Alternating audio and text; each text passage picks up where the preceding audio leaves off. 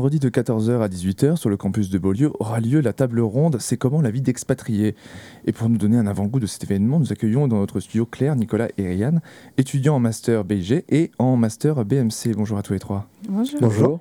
Alors, Claire et Nicolas, vous êtes partis euh, à l'étranger. Oui. Est-ce que vous pouvez nous en parler euh, un petit peu? Vous êtes partis au Canada, je crois bien.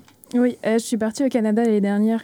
C'était pour euh, Mail 3, donc juste avant le master. Je suis partie au Canada, c'était au Québec, plus, plus, plus, précisément euh, à Sherbrooke. Et euh, donc voilà, j'ai passé un an là-bas, deux semestres. Et puis ensuite, euh, retour en France, à Rennes, directement en master. C'était dans le cadre d'un stage, une thèse? Non, c'était juste ma L3, en fait, ma licence de biologie moléculaire et cellulaire. Et pourquoi ça te semblait important justement de partir à l'étranger euh? Alors, euh, je sais qu'on nous, on nous répète souvent dans nos filières euh, donc, biologiques qu'il faut être mobile, il faut, je sais pas, voir ailleurs, euh, comment ça se passe ailleurs, etc. Du coup, j'ai eu la possibilité, j'ai entendu dire qu'on pouvait partir au Canada et je me suis dit, bah, c'est l'occasion, et euh, partir au Canada un an. Euh, donc euh, voilà, j'ai pris, euh, j'ai pris le, le, je me suis renseignée, etc. J'ai dû faire mes papiers, c'était très long tout ça, et puis je me suis rendu compte que on était, euh, on avait plein de problèmes en fait. De fait partir, c'est c'est pas si simple. Et, euh, et voilà, j'ai réussi euh, et j'ai passé vraiment une année fabuleuse là-bas. Toi, toi Nicolas, t'es parti en Angleterre, c'est moins loin que le Canada, mais c'était pour les mêmes raisons aussi, t'as rencontré les mêmes problèmes d'organisation et euh, d'arriver, le fait d'arriver dans un nouveau pays? Voilà, exactement. Donc moi, je suis parti à Birmingham, donc en Angleterre. Euh, donc au niveau des soucis d'organisation, oui, en France, c'est très compliqué de partir parce qu'on ne nous met pas vraiment sur la piste. Donc c'est à nous de faire les démarches pour avoir les, papiers, tout ça, discuter avec, euh, avec les professionnels euh, qui, qui doivent nous donner des bourses, euh, nous, nous envoyer tout simplement à l'étranger. Donc euh, voilà, ça c'est une démarche personnelle un peu compliquée. Mais après, euh, pour les bénéfices qu'on gagne là-bas, euh, c'est ça vaut le coup. C'est pour ça justement qu'on a décidé euh, de, de faire cette, euh, cette conférence. euh, C'est, on trouvait ça vachement intéressant en fait.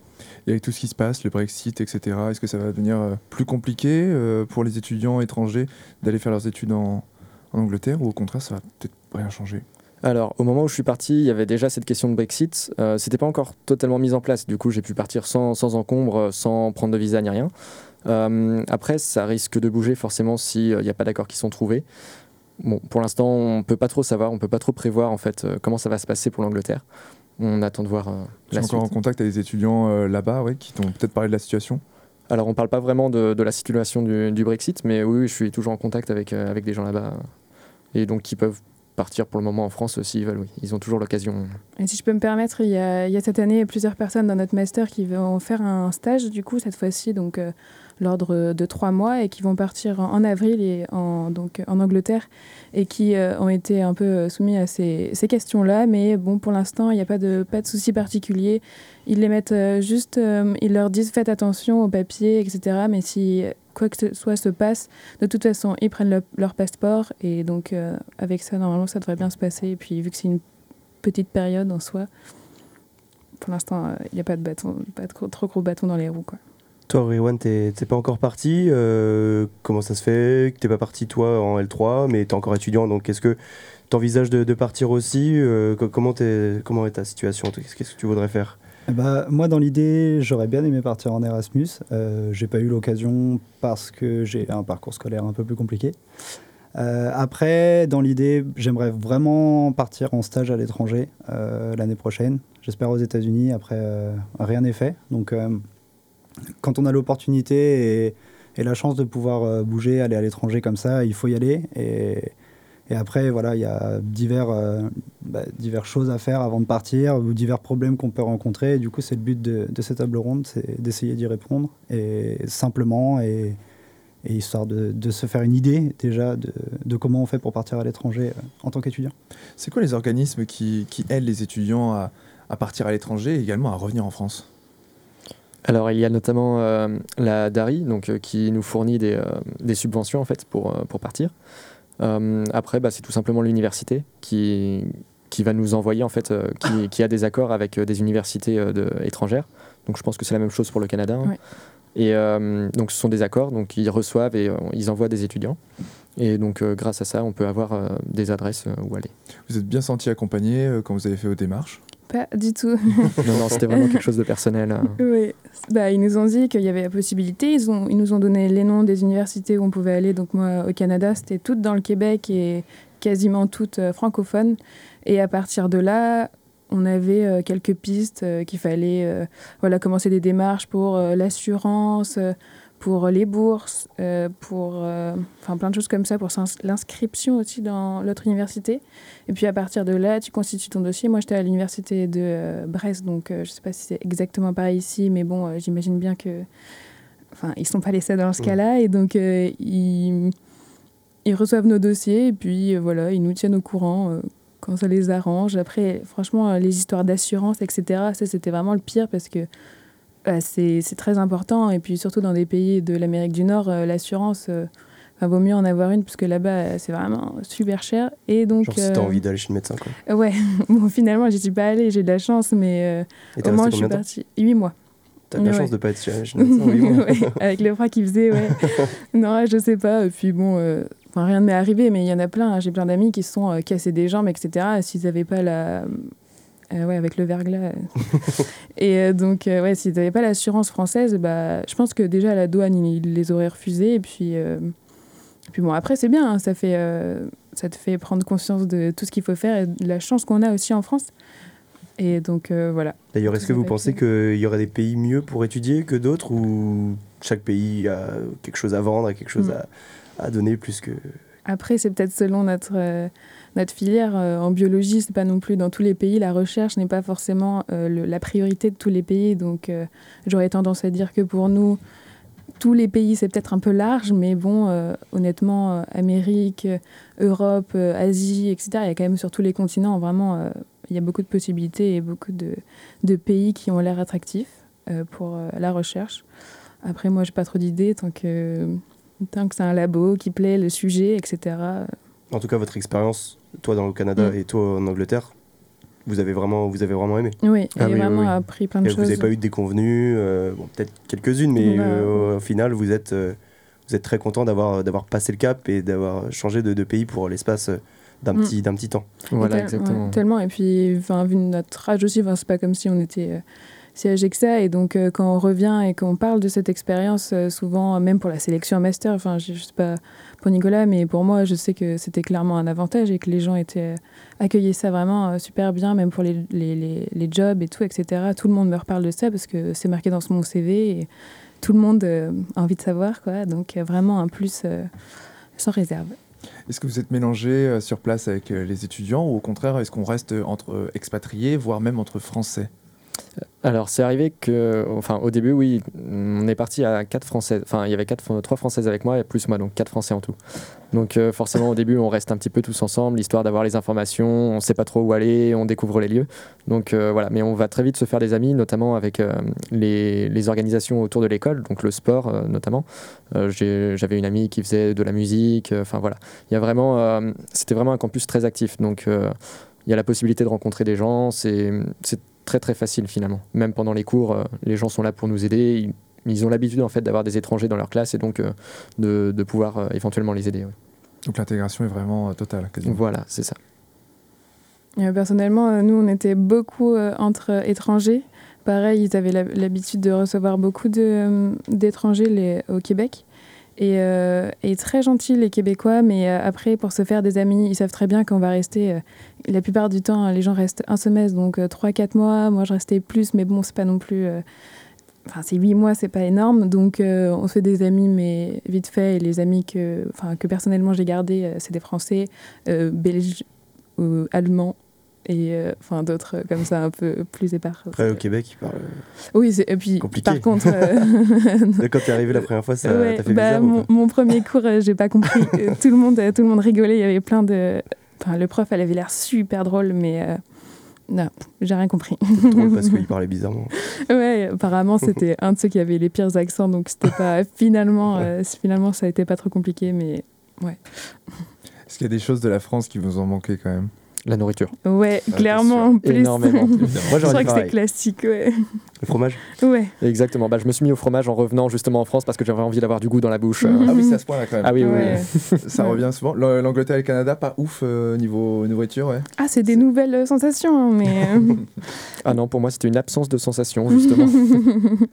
Ouais, l'Angleterre, Ouais. c'est pas trop réputé pour avoir de la. Surtout quand on vient de France, en fait. euh, Mhm. c'est ça aussi. ah, clairement, ouais. Et puis on avait la réputation, tout le monde nous demandait alors est-ce que ce vin est bon? Ouais, Bah, non. Mhm. non. Et en plus, très cher, très cher. La nourriture là-bas, euh, le fromage, euh, enfin, si on voulait un truc qui pas le goût de caoutchouc, genre, c'était vraiment euh, super cher dans les marchés euh, indépendants. Enfin, vraiment. Donc on c'est est vraiment dans le cliché total, quoi. Ah oui. Ah, tout à fait. Et pourtant, il y a beaucoup d'étrangers là-bas, mais bon. Et du coup, euh, quand vous êtes revenu en France, vous vous êtes dit il faut partager votre expérience et du coup organiser cette table ronde. Pourquoi est-ce que vous avez eu euh, justement le besoin de partager?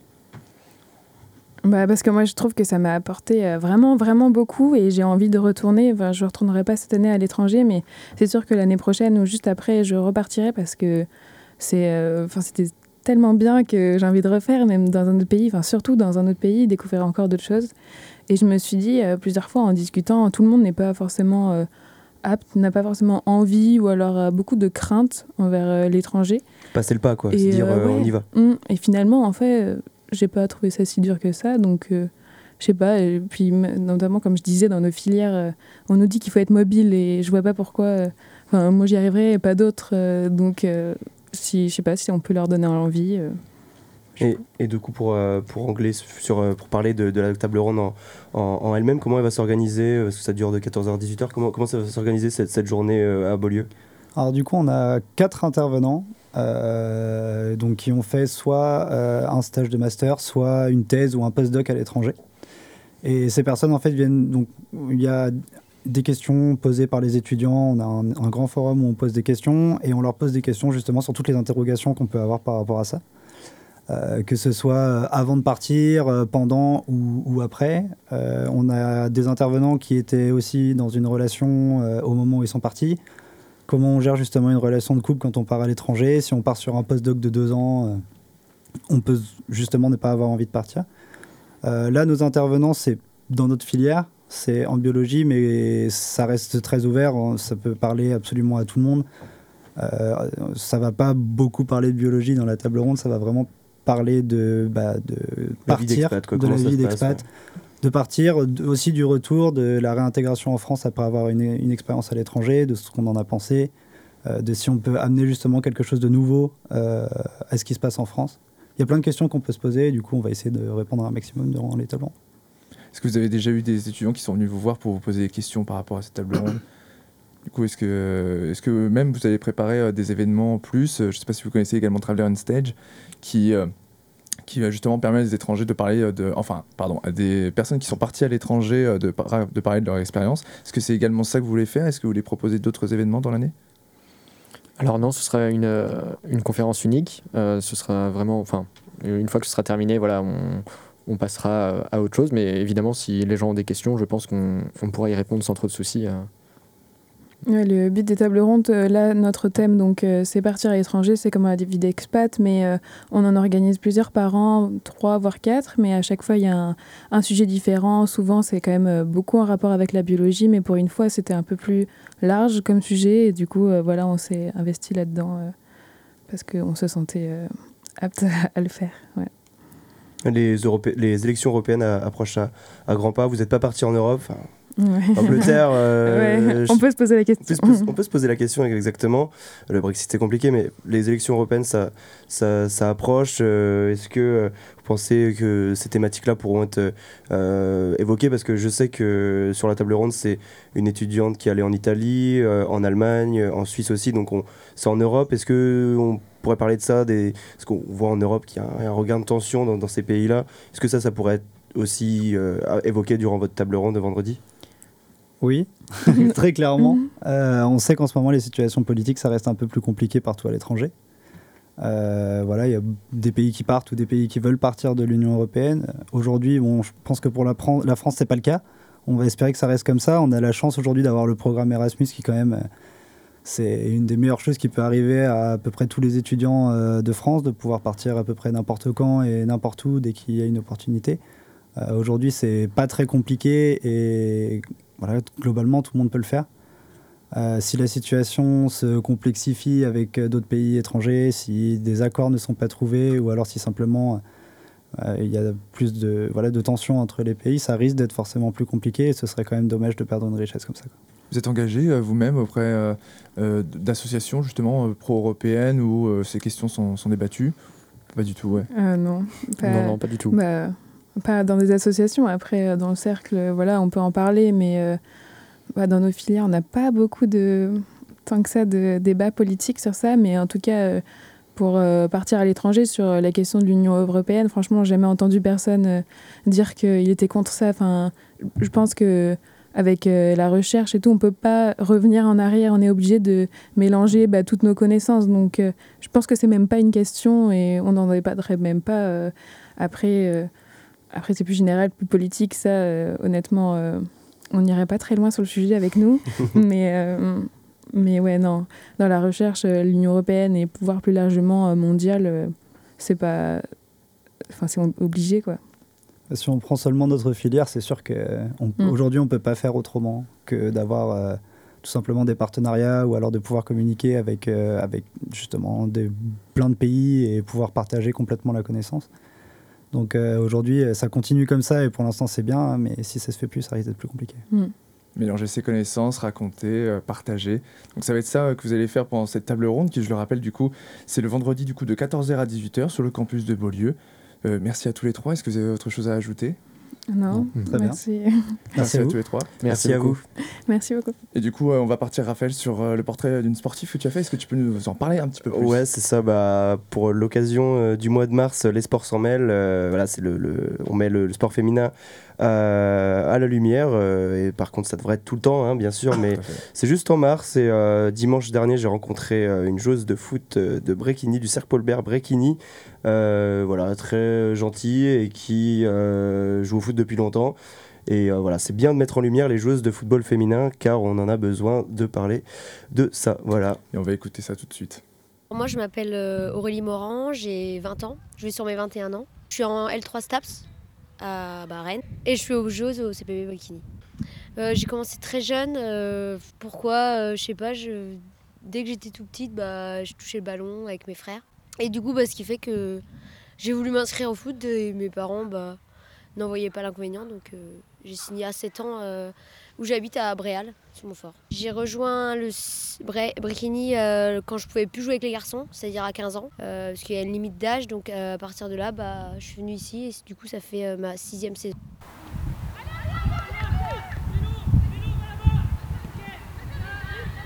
Il y a plusieurs années, c'était, euh, on parlait pas du tout du, foot, enfin, du sport féminin. Mais je trouve que depuis quelques années, quand même, on le valorise. Là, justement, il y a la Coupe du Monde féminine qui arrive euh, en France cet été. Donc on le valorise de plus en plus, je trouve. Et c'est ça qui est bien. Oui, bah là, on en profite vu que c'est le mois de la femme, on va dire. euh, automatiquement, l'événement, bah, il est nickel pour, euh, pour être là. Oui, euh, bah, la, la médiatisation, elle a, je dirais, euh, elle est depuis, euh, je dirais depuis 5 ans. On a vu une, une explosion euh, au niveau du foot féminin, quoi. du niveau. Ouais, et aussi bah, de la visibilité euh, bah, due aux médias. Quoi. du monde organisé en France, c'est le meilleur hum, événement, c'est le meilleur moyen de faire que, que, les- que- que le foot féminin progresse encore plus. C'est une Ah Coupe bah du Monde. Oui, clairement, ça va euh, attirer les petites euh, qui veulent euh, se mettre au foot, euh, à aller bah, jouer au foot justement, qui ont peur d'aller s'inscrire au foot, mais qui vont y aller du coup. Je pense que ça va être un. Le nombre de licenciés féminines va augmenter euh, énormément, je pense. Même si là, il augmente déjà, je pense qu'après la Coupe du Monde, il va encore en plus augmenter. Et les clubs, bah, du coup, ils vont euh, créer plus de sections féminines, et ainsi de suite. Quoi. Je vois pas pourquoi ce serait un sport de mec. Enfin, euh, que ce soit du rugby, du foot, euh, enfin n'importe qui peut faire le sport qu'il veut, quoi. Donc euh, je vois pas pourquoi euh, une fille n'aurait pas, pas, pas le droit de jouer au foot, quoi. C'est tout est question de préjugés. hein. En soi, c'est des croyances depuis qui remontent à, des- à, à longtemps et, et voilà. Il n'y a pas d'autre. Bah, ouais, je vois pas. je pense que c'est que ouais, des croyances, la société et puis voilà. Quoi. Y aille et qu'elle prenne du plaisir. Si elle a envie de faire du foot, et bah, elle va faire du foot. Et puis, euh, puis voilà.